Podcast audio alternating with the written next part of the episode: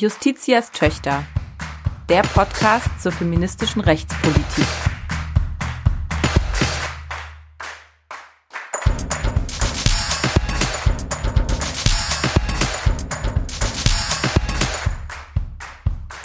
Ein Podcast des Deutschen Juristinnenbundes. Herzlich willkommen zur zweiten Folge von Justitias Töchter, der Podcast zu feministischer Rechtspolitik. Wir sind ein recht neuer Podcast. Wir wollen uns hier in diesem Podcast über feministische Themen im Recht unterhalten. Uns interessiert aktuelle Gesetzgebung, tagespolitische Themen, die wir hier rechtlich und feministisch einordnen wollen. Und zwar wollen wir das so tun, dass es auch informativ und interessant ist für Nicht-JuristInnen oder solche, die sich noch nicht eingehend mit feministischen Themen beschäftigt haben und uns dann mit einer Expertin zum Thema unterhalten. Wir sind zwei Juristinnen. Mein Name ist Selma Gata und neben mir heute auch ganz live und im selben Raum sitzt Dana Valentina. Hallo. Triggerwarnung. In dieser Folge thematisieren wir explizit sexuelle Belästigung und sexualisierte Gewalt gegen Frauen und den gesellschaftlichen und strafrechtlichen Umgang damit. Wenn das für euch nicht das Richtige ist, freuen wir uns, wenn wir uns vielleicht in einer anderen Folge Justitias Töchter wiederhören. Heute sprechen wir über Upskirting. Upskirting ist das unbefugte Fotografieren unter den Rock. Das ist ein Verhalten, was jetzt unter Strafe gestellt werden soll. Und darüber möchten wir später sprechen mit unserem Gast, Dr. Leonie Steine. Aber bevor wir das tun, Dana, haben wir uns noch etwas anderes überlegt.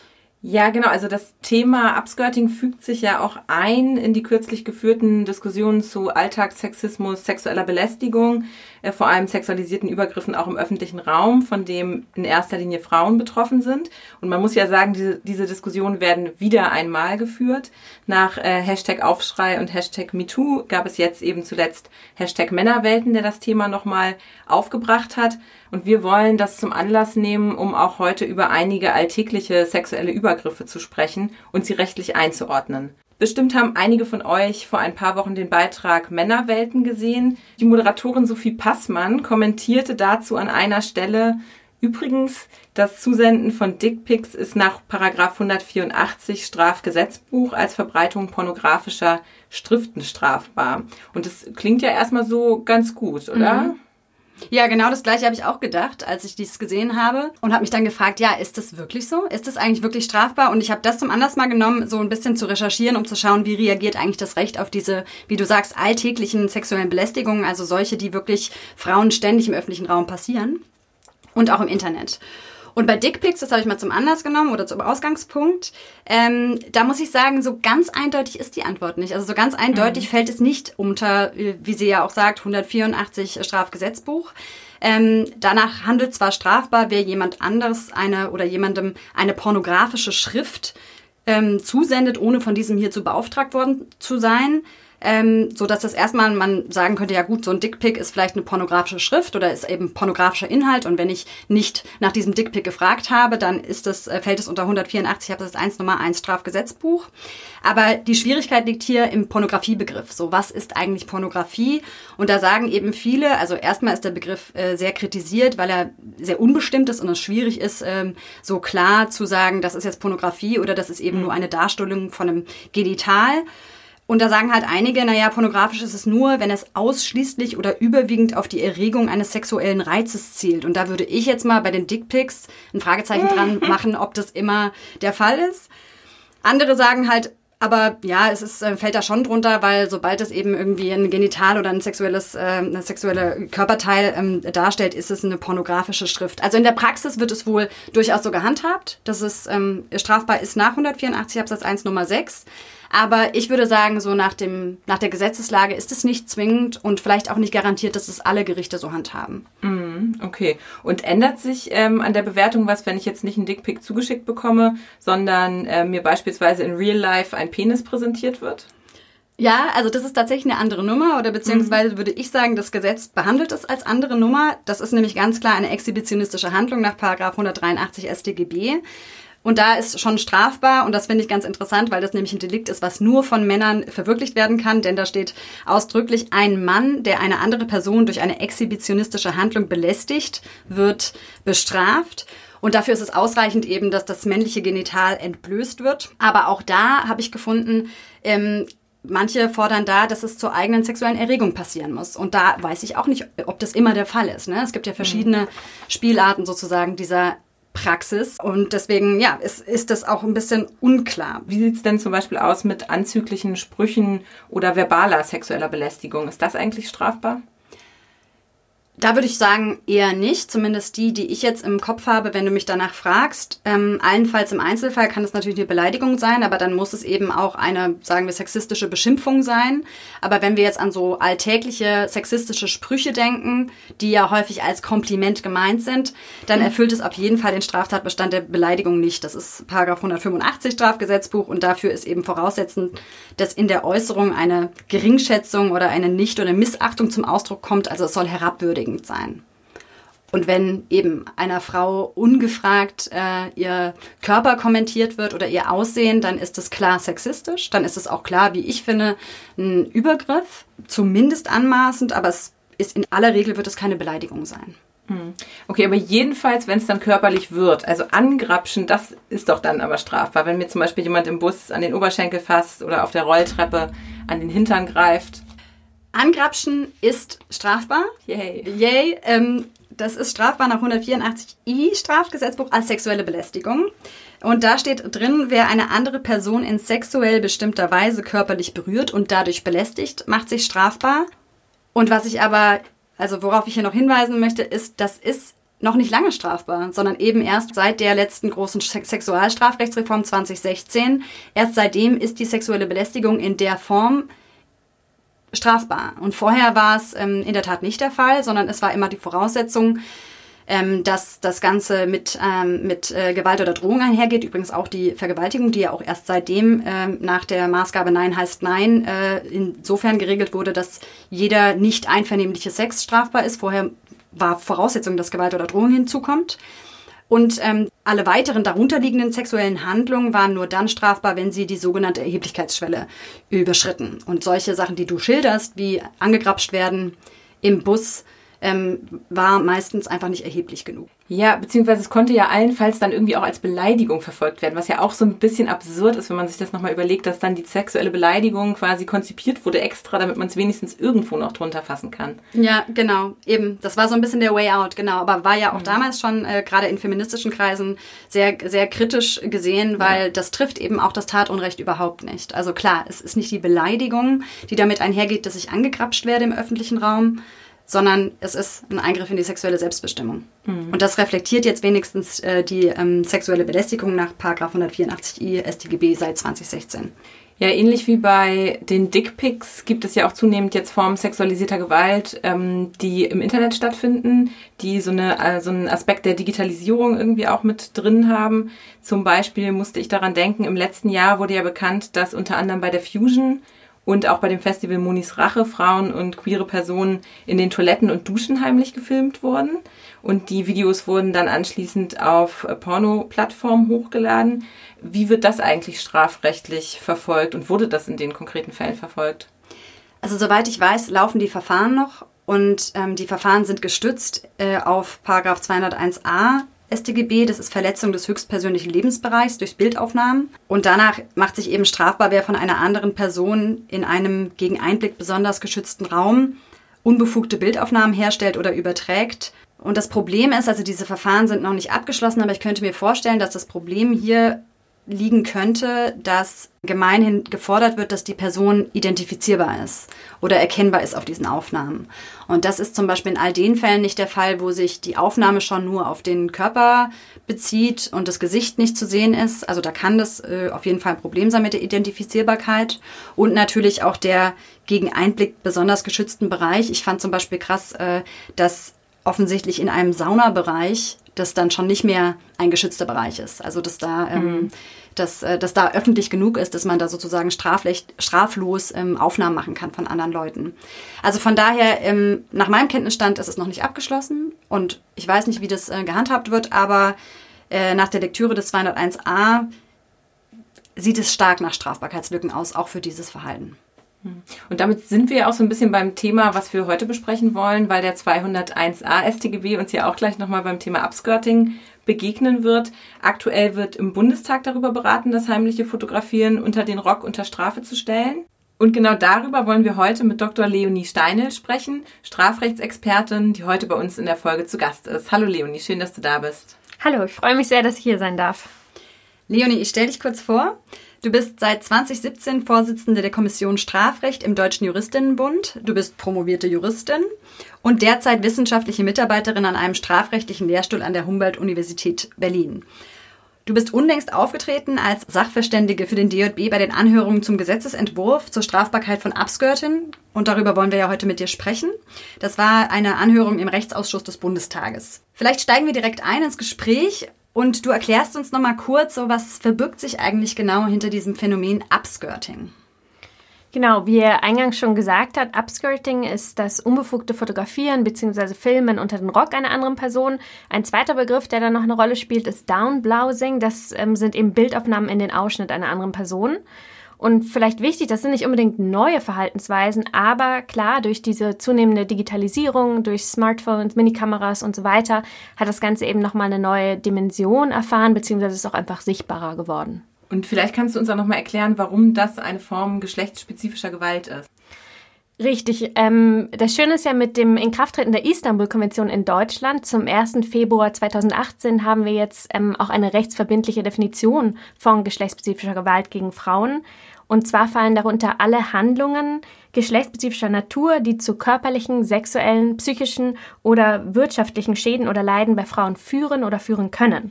Und geschlechtsspezifischer Natur sind sie dann, wenn sie sich gegen eine Frau richten, weil sie eine Frau ist oder wenn sie Frauen unverhältnismäßig stark betreffen. Upskirting fällt unter diese Definition, weil es zu körperlichen, sexuellen und psychischen Leiden führen kann und weil Frauen davon unverhältnismäßig stark betroffen sind.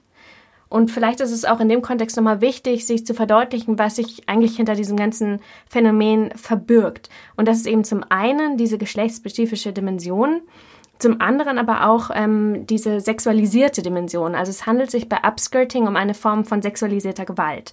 Genauer gesagt um eine Form von bildbasierter sexualisierter Gewalt. Das ist jetzt einfach eine Übersetzung. Im angloamerikanischen Diskurs wird da von Image-Based Sexual Abuse gesprochen.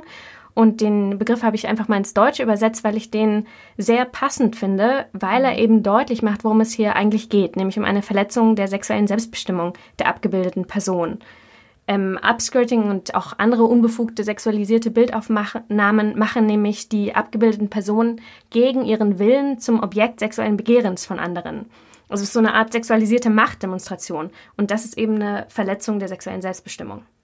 Und das Besondere ist ja, dass es nicht nur bei dem einen Bild bleibt. Ne? Also gerade wenn wir dann über digitale Formen von Gewalt sprechen, wenn wir über Bildaufnahmen sprechen, das macht ja auch nochmal einen ähm, ganz besonderen Charakter. Ganz genau. Das ist quasi der dritte wichtige Punkt, wenn man dieses Phänomen einordnen will oder kontextualisieren will. Das ist eben dieser Aspekt digitale Gewalt gegen Frauen. Denn diese Fotos und Videos, die werden häufig auf Pornoseiten hochgeladen oder mit äh, tausenden anderen äh, Menschen geteilt. Und das ist natürlich eine Vertiefung der Verletzungen ähm, der Rechtsgüter der Betroffenen und auch eine Perpetuierung der Verletzung der sexuellen Selbstbestimmung schätze ich das richtig ein, nachdem, wie ich mich hier äh, informiert habe, dass das nach dem geltenden Recht gerade noch nicht strafbar ist? Richtig, das ist noch keine Straftat, sondern es fällt, wenn überhaupt, dann nur unter das Ordnungswidrigkeitenrecht und stellt, ähm, wenn dann eine ähm, Belästigung der Allgemeinheit im Sinne von Paragraph 118 OWIG dar. Und das erfasst meines Erachtens das Tatunrecht nur unzureichend. Klar ist Strafrecht immer nur Ultima Ratio und es kann und darf nicht jede Rechtsgutsverletzung strafrechtlich sanktioniert werden. Aber ich glaube, man muss sich einmal klar machen, was für Auswirkungen Upskirting bei den Betroffenen auslösen kann.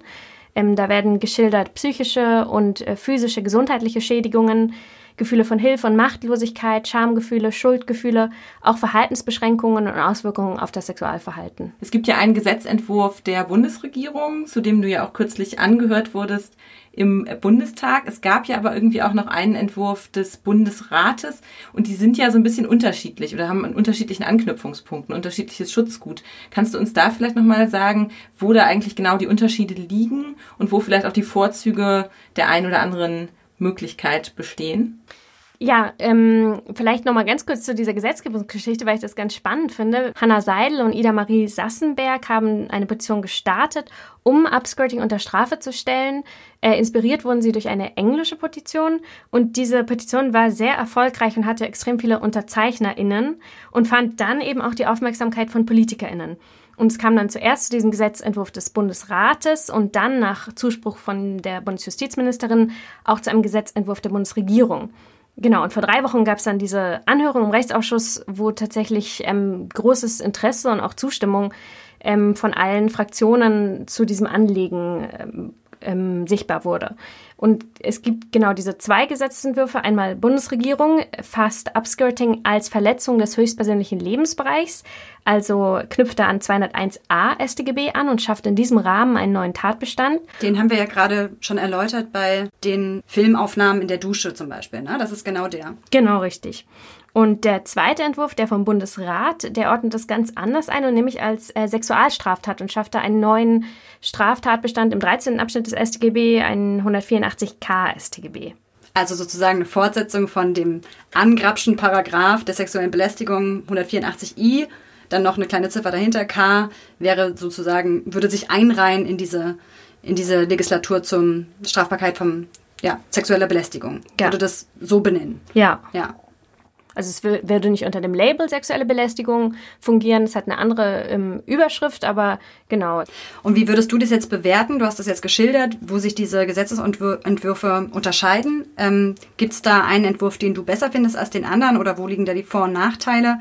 Und vielleicht auch aus einer feministischen Perspektive, was würdest du da begrüßen, wie, die, äh, wie der Entwurf dann am Ende aussieht oder wie das Gesetz am Ende aussieht?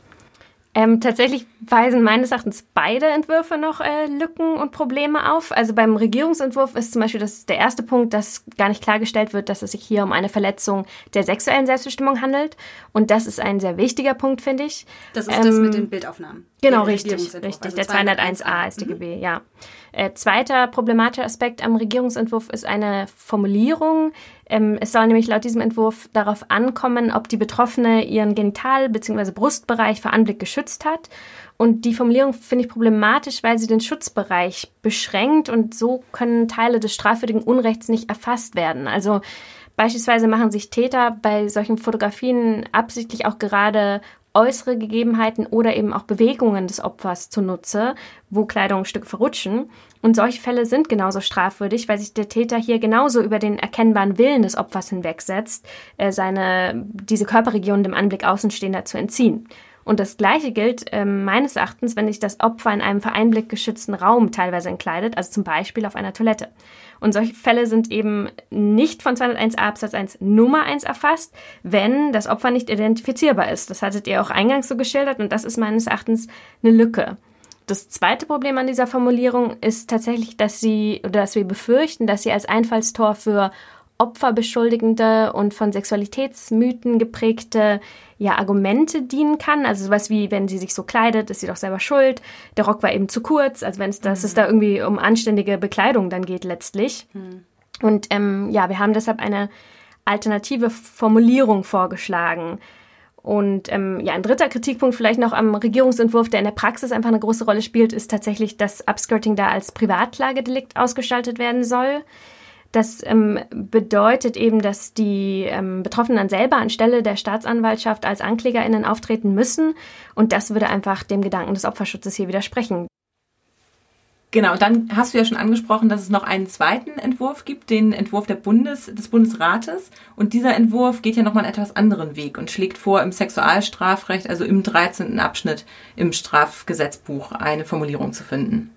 Genau richtig. Das ist auch was, was ähm, wir positiv bewerten, dass er eben ganz klar zum Ausdruck bringt, dass es sich auch um eine Verletzung der sexuellen Selbstbestimmung handelt. Aber trotzdem weist dieser Entwurf auch Lücken und Probleme auf.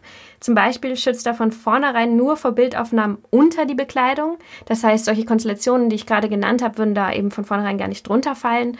Und er fasst nicht den Brustbereich. Ähm, und das dritte noch, äh, fordert auch eine Absicht, was in der Praxis zu Beweisproblemen führen kann.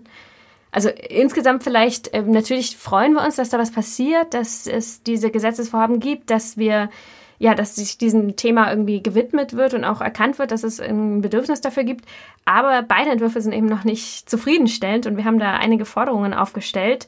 Und vielleicht kann ich auch noch sagen, insgesamt fände ich es sehr sinnvoll, wenn man nicht nur das Phänomen Upskirting hier mal in den Blick nimmt, sondern tatsächlich überlegt, ja, welche Formen von bildbasierter sexualisierter Gewalt gibt es noch und dann überlegt, was wäre denn ein stimmiges Gesamtschutzkonzept in diesem Bereich. Siehst du darin jetzt vielleicht auch sowas wie ein Paradigmenwechsel, weil ich das Gefühl hatte, als ich mich damit beschäftigt habe, dass so eine Idee im Sexualstrafrecht vorherrscht, dass solange es nicht zu Berührungen kommt, ist das irgendwie okay. Also dass ein Eingriff in die sexuelle Selbstbestimmung erst dann vorliegt, wenn wirklich ein Eingriff in den Körper vorliegt beim Angrapschen zum Beispiel. Und selbst da musste man 2016 sich ja gegen erheblichen Widerstand argumentieren, warum das irgendwie nicht nur eine Lappalie ist oder nicht nur ähm, ein körperliches Kompliment, angegrapscht zu werden.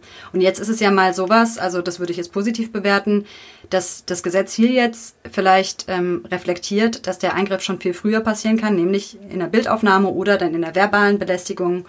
Ähm, ja, wie würdest du das sehen?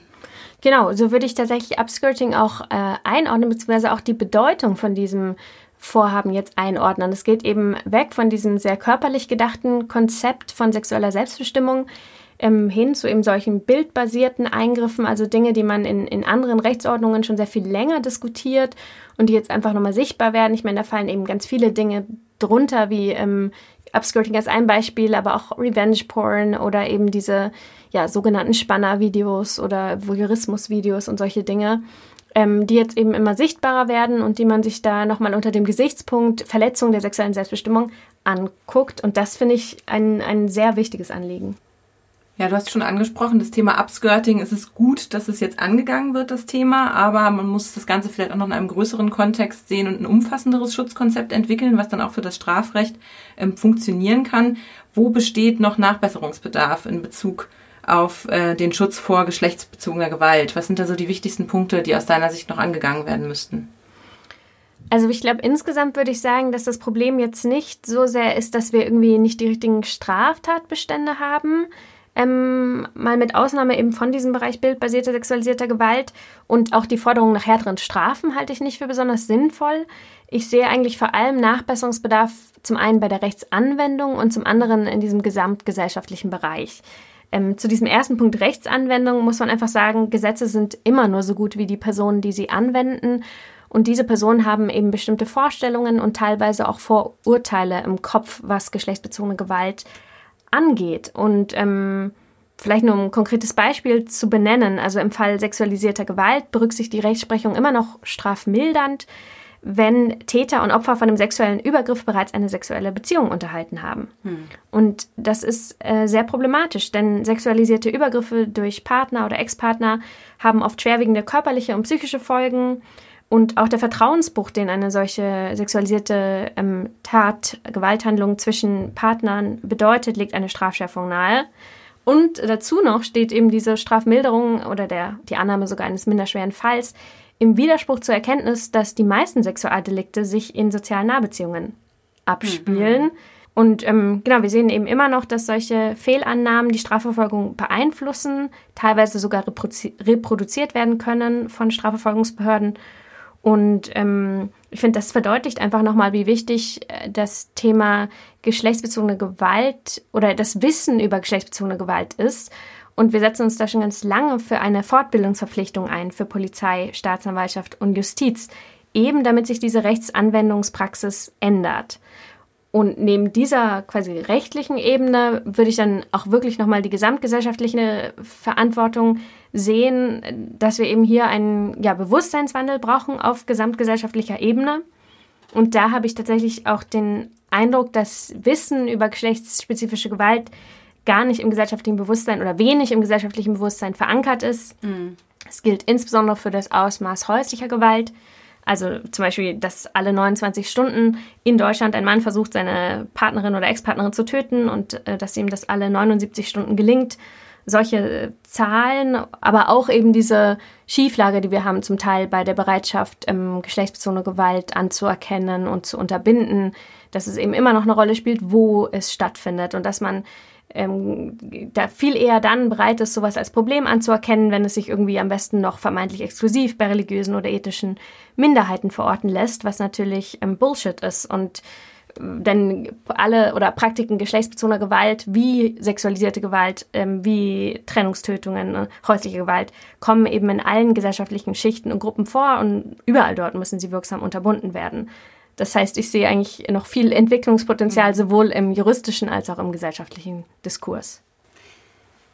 Was jetzt den juristischen Diskurs angeht, da ähm, also die Kehrseite dieser Forderung, ja, das Strafrecht zu nutzen, um sexualisierte Gewalt gegen Frauen zu bekämpfen, ist ja häufig ein sozusagen Reverse-Aufschrei derjenigen, die sagen, dass ihre sexuelle Freiheit dadurch doch beschränkt wird und dass man ja jetzt gar nichts mehr darf und dass jetzt jede Lappalie unter Männern und Frauen unter Strafe gestellt wird. Ähm, ich finde da teilweise schwer mit umzugehen. Was würdest du dem antworten? Ja, das sehe ich auch so. Das ist einfach nicht richtig. Und ich muss auch sagen, dass es mich nervt, wenn gerade im Bereich des Sexualstrafrechts immer die strafrechtskritische Fahne besonders hochgehalten wird und da irgendwie von einer Übermoralisierung des Rechts oder von Moralpanik und mhm. so weiter gesprochen wird. Das finde ich einfach falsch, denn es geht bei diesem strafrechtlichen Schutz vor sexualisierter Gewalt nicht um moralische Fragen, sondern es geht um sexuelle Selbstbestimmung. Und natürlich habe ich Sympathie für Strafrechtskritik und würde mich selber auch als kritisch bezeichnen. Aber ich finde, in diesem Fall schießt man da übers Ziel hinaus, oder schießen einige über das Ziel hinaus. Und ich finde, das Problem an diesem Teil des strafrechtskritischen Diskurses ist, dass er durch diese vollständige Ablehnung von Strafbarkeitserweiterungen die in die Gestalt des Strafgesetzbuchs eingeschriebene Geschlechterungerechtigkeit perpetuiert. Es gibt einen gesellschaftlichen Grund dafür, wieso die sexuelle Selbstbestimmung von Frauen bis vor einigen Jahren wenig geschützt war und warum es immer noch Lücken gibt im Schutz. Also eine strafrechtskritische Grundhaltung ja, bitte, aber bitte nicht nur dann, wenn es um Verletzungen der sexuellen Selbstbestimmung geht. Und ich stimme absolut damit überein, dass durch die bloße Schaffung von neuen Straftatbeständen oder gar durch die Erhöhung von Strafrahmen die gesellschaftliche Situation nicht verbessert wird. Denn klar, Strafrecht löst keine gesellschaftlichen Probleme und so zu tun wäre Augenwischerei. Aber das bedeutet für mich eben, dass man immer noch zusätzlich an anderen Stellschrauben drehen muss. Und deshalb pochen wir auch in der Strafrechtskommission des Juristinnenbundes immer so sehr auf sowas wie Fortbildungspflichten, Öffentlichkeitsarbeit, Kampagnen zur gesellschaftlichen Bewusstseinsbildung und Präventionsarbeit und all solche Dinge, die no eine noch größere Rolle spielen als, als Strafrechtsverschärfungen oder strafrechtliche Änderungen. Finde ich ein super Schlusswort auch ähm, weil das mich nochmal erinnert hat an das äh, Stichwort bei dieser Kampagne, auch Nein hast Nein. Da war ja häufiger im Raum, das Eigentum ist besser geschützt als die sexuelle Selbstbestimmung mhm. im Strafgesetzbuch. Und auch das müssen sich vielleicht die Kritiker ab und zu mal irgendwie ähm, vor Augen halten lassen, dass sie damit zweierlei Maß messen. Ja, liebe Leonie, auch von mir vielen Dank für dieses äh, starke Schlussstatement. Das äh, können wir auf jeden Fall so mitnehmen. Für sexuelle Selbstbestimmung gibt es auf jeden Fall noch einiges zu tun. Feministische Fundstücke. Auch heute wollen wir wieder feministische Fundstücke vorstellen. In dieser Rubrik stellen wir Zitate, Bücher, ähm, wichtige, empörende oder kuriose Gerichtsentscheidungen vor oder zum Beispiel auch inspirierende Persönlichkeiten, Frauen im Recht. Darf ich anfangen? Ja, voll gerne. Ähm, ich habe nämlich was mitgebracht, was zu unserem heutigen Thema passt. Es ist eine Reaktion auf eine sexuelle Belästigung im quasi öffentlichen Raum. Es geht um Nadine Juditz. Mhm. Sie ist Abgeordnete des Landtags Mecklenburg-Vorpommern. Vielleicht habt ihr es mitbekommen. Sie hat, sagen wir mal, verbale sexuelle Belästigung im Landtag erlebt. Sie ist ans Rednerpult gegangen und dann hat ein Abgeordneter, ein älterer männlicher Herr, äh, ihr Kleid kommentiert oder die Kürze ihres Kleides. Und ich habe das deswegen jetzt ähm, ausgewählt als mein feministisches Fundstück, weil ich das auch so ein bisschen als Note to Self mitnehmen möchte, wie man darauf cool mhm. reagieren kann. Weil mir geht's häufig so, dass ich irgendwie das einfach runterschlucke oder ignoriere. Und sie hat genau das Gegenteil getan. Sie ist ans Rednerpult getreten und hat nochmal wiederholt, was dieser Herr über ihr Kleid gesagt hat, damit es auch alle hören und hat das dann später nochmal aufgegriffen in einem persönlichen Statement vor dem Landtag und diesem Herren erklärt, wo der Unterschied liegt zwischen Sexismus und einem Kompliment. Und ähm, das war, glaube ich, vielen Beteiligten sehr unangenehm, dass sie das getan hat. Mhm. Und vielleicht war es auch ihr unangenehm oder es ist aus einem Impuls heraus, so wie sie es schildert, schildert ähm, geschehen. Also sie hat da irgendwie auch, das hört man auch, vielleicht können wir auch einen O-Ton einspielen. Und ich musste es ertragen, dass ich weiß, dass mir jetzt diverse Menschen auf den Hintern gucken und mich dabei beobachten. Das ist kein Kompliment, das ist Sexismus, meine Herren. Also man hört, sie ist auch empört und sie ist wütend. Und genau, ich möchte es nur einfach so als Fundstück hier vorstellen, weil es, weil ich das gerne mitnehmen möchte als ähm, Inspiration, wie man sich dagegen auch einfach zur Wehr setzt und eben nicht das wegignoriert. Ich fand das, also ich habe es auch gesehen, das äh, Statement, und ich fand es auch klasse. Und was mir auch nochmal richtig gut daran gefallen hat, ist, dass diese Gegebenheit ja schon ein, zwei Sitzungen vorher passiert ist und sie es dann trotzdem nochmal aufgegriffen hat. Und ich habe halt selber häufig so diese Situation, dass ich dann Zweifel bekomme oder auch mir im Nachhinein so denke, ach Mist, das wäre jetzt voll cool gewesen, da irgendwie smart drauf zu antworten oder auch mich mit so einem sexistischen Kommentar beispielsweise auseinanderzusetzen. Aber jetzt ist die Situation ja schon vorbei und irgendwie ist es auch blöd, das jetzt nochmal aufzurollen. Und ähm, ich finde, sie hat auch nochmal wirklich gezeigt, dass man das gut machen kann, auch im Nachgang. Das fand ich daran auch nochmal so, ein, so einen ganz guten Anstoß irgendwie. Genau, obwohl man da vielleicht nochmal so ein bisschen den Kontext geben muss. Mhm. Sie hat es nur deshalb später nochmal aufgegriffen, weil dass die Person, also der Typ, der dieses, diesen Kommentar von sich gelassen hat, es selber nochmal aufgegriffen hat und zwar selber einen Antrag gestellt hat mit der Überschrift Gender-Ideologie stoppen und wo so äh, drunter stand sozusagen, man könne ja heutzutage gar nichts mehr sagen. Mhm. Man könne ja keine Komplimente mehr machen. Und das hat sie dann zum Anlass genommen zu sagen, so Moment, jetzt erkläre ich dir mal, wo hier der Unterschied ist zwischen Sexismus und Kompliment. Also von daher vielleicht schließt sich da auch nochmal der Kreis, dass halt ganz schnell, wenn man das anprangert, als Sexismus, mhm. als das, was es ist, sofort Gegenreaktionen kommen, Mhm. Moment, man darf ja gar nichts mehr sagen. Und mhm. jetzt kommt die hier mit der Strafrechtskeule. Also vielleicht passt es wirklich ganz gut zu den Diskussionen, die wir heute hatten. Ja, ja, und auch so als Inspiration, so, weil es kostet ja immer Überwindung, sowas dann auszusprechen, anzuprangern, irgendwie. Ähm, man ist es eben unangenehm und man schämt sich vielleicht sogar in manchen Situationen, man ist unsicher, hat man es jetzt falsch verstanden oder ist, reagiert man hier über und solche Dinge und ist einfach nochmal so als wirklich inspirierendes Beispiel, also dass wir es einfach mutig finden, sowas zu machen. Ja, mhm. starker Kommentar, mutige Frau, mutige Politikerin. Das ist auf jeden Fall, schaut's euch an. Ja, ich habe euch auch äh, feministische Fundstücke mitgebracht, was ganz anderes.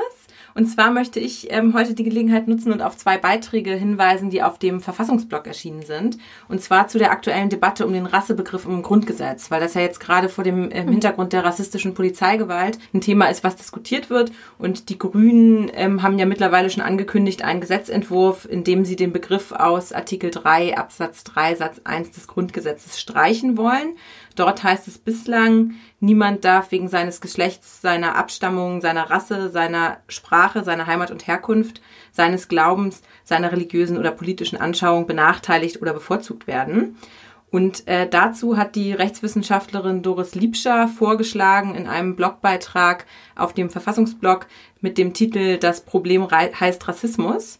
Der ist am 11. Juni erschienen den Begriff durch eine postkategoriale Formulierung zu ersetzen und zum Beispiel von rassistischer Diskriminierung zu sprechen. Und dann ist ein paar Tage später, am 16. Juni, ein weiterer Beitrag auf dem Verfassungsblog erschienen von den beiden Postdoc-Researchern Cengiz Baskan Mas und Nahed Samur, mhm. in dem die beiden kritisch auf die Diskussion äh, blicken, Rasse eben als Begriff aus dem Grundgesetz zu streichen. Und die beiden führen an, unter anderem die Europäische Menschenrechtskonvention und die UN-Antirassismuskonvention, in der gerade nicht auf den Begriff der Rasse als Rechtsbegriff verzichtet wird. Äh, Rassismus werde erst auf diese Weise auch als Diskriminierung aufgrund der Rasse benennbar und adressierbar. Und deswegen halten sie den Rechtsbegriff Rasse für ein notwendiges Instrument, um Rassismus antidiskriminierungsrechtlich bekämpfen zu können. Mhm. Und ich finde, wenn man sich mit dieser Diskussion beschäftigt, um diesen Begriff und um die Streichung, sind es auf jeden Fall zwei Texte, die ähm, ein bisschen unterschiedliche Ansätze haben und trotzdem einfach extrem viel Input auch dazu geben, ähm, was es auch für Auswirkungen haben kann auf das Antidiskriminierungsrecht und wie auch dieses Diskriminierungsverbot rechtlich gedacht wird. Deswegen, äh, genau, es ist eine Leseempfehlung. Finde ich sehr instruktiv, super, äh, super spannend. Ist ja auch eine tatsächlich äh, eine Debatte, die eben sich auf andere Kategorien des Antidiskriminierungsrechts äh, erstrecken lassen kann. Also oder erstreckt. Ähm, ja, habe ich auch zur Kenntnis genommen, fand ich auch auf jeden Fall äh, sehr spannend. Ja, also ich meine, wir kennen das ja auch von dem Beispiel ähm, des Geschlechts. Da genau. haben wir auch mhm. immer wieder die, mhm. die, Debatte, wollen wir eigentlich rechtlich die Kategorie Geschlecht, brauchen wir die überhaupt oder können wir sie mhm. abschaffen? Und auch da gibt es dann ja aus feministischer Perspektive immer wieder die Überlegung, okay, man kann ja auch daraus zum Beispiel oder daran zum Beispiel anknüpfen, wenn man positive Maßnahmen, Fördermaßnahmen schaffen will. Also es gibt ja, ähm, gibt da ja durchaus gewichtige Argumente, die man irgendwie berücksichtigen kann. Und generell kann man natürlich auch überlegen, Artikel 3, Absatz 3, vielleicht dann auch noch, um das ein oder andere Merkmal zu ergänzen, wenn man schon mal dabei ist, den anzugehen gehen. Ne? Hm. Genau, Fußnote. Ja, ich habe natürlich auch ein Fundstück mitgebracht und meins ist vielleicht sogar ein bisschen klassischer. Es ist ein Buch und zwar ein Gedichtband. Er heißt Collective Amnesia von Keleka Putuma. Das ist eine junge südafrikanische Schriftstellerin und in ihren Gedichten geht es unter anderem um ihre Erfahrungen als äh, queere schwarze Frau in Südafrika. Also es geht um Themen wie Resistance, Dekolonisierung, sexualisierte Gewalt, Apartheid, Feminismus, Liebe, Sex und Religion. Und ich finde die Gedichte krass berührend. Ähm, manche sind echt witzig, einige sind sehr traurig und alle sind wahr. Und ich finde es auch wirklich bemerkenswert, wie universell die Themen sind, die da angesprochen und verhandelt werden. Und ähm, ich hatte dann überlegt, ob ich jetzt irgendwie so einen Auszug vorlese, finde es total schwierig. Jetzt, wo Dana aber gerade dieses Thema aufgegriffen hat, fällt mir nur eine Zeile aus einem Gedicht ein, die heißt I don't wanna die with my hands up or legs open. Die fand ich jetzt auch nochmal im aktuellen Kontext ähm, ganz ähm, wichtig. Und ich hatte noch eine andere Zeile mitgebracht, die ist, ähm, die heißt, It's easier to hold a child accountable for a lie than it is to hold an uncle accountable for the truth. Und das ist eine Zeile aus mhm. dem Gedicht Oh dear God, please not another rape poem. Mhm. Harter Tobak, ja. aber klingt äh, nach einer total guten Empfehlung. Also mhm. hat mir überhaupt nichts gesagt, die Person. Aber, mhm. ähm, also vor kurzem sogar auf, auf Deutsch übersetzt worden und auch hier erschienen. Aber genau, also ich habe jetzt mhm. bisher nur die englische Ausgabe gelesen und fand das wirklich gut. Da werde ich auch auf jeden Fall nachschauen. Es hört sich, hört sich auch wieder nach, nach einer Empfehlung an, wo man so ein bisschen dann auch gucken muss, in was für einer Stimmung man es liest. Das hatten wir auch mhm. bei der letzten mhm. Folge ähm, bezüglich des Buchs von Christina Klemm besprochen. Mhm. Ähm, ja, vielen Dank für, für diese Empfehlung. Ähm, ja, ich glaube, damit sind wir auch schon am Ende unserer Folge heute angekommen. Äh, Leonie, vielen Dank, dass du heute da warst. Es war sehr, sehr lehrreich und sehr interessant. Ich finde, wir haben wirklich über viele ähm, feministische Themen gesprochen, die nochmal so wichtig sind und wo wir auch einfach weiter dranbleiben müssen als feministische Juristin. Ähm, wir bedanken uns an dieser Stelle auch ganz herzlich bei der Strafrechtskommission des Deutschen Juristinnenbundes, der du ja vorsitzt und die uns heute unterstützt hat. Genau, schaut nach auf der Seite des DJB. Wir haben Stellungnahmen auch beispielsweise zum Thema Upskirting, das wir heute im Fokus besprochen haben. Und ja, wir freuen uns, wenn ihr das nächste Mal wieder dabei seid.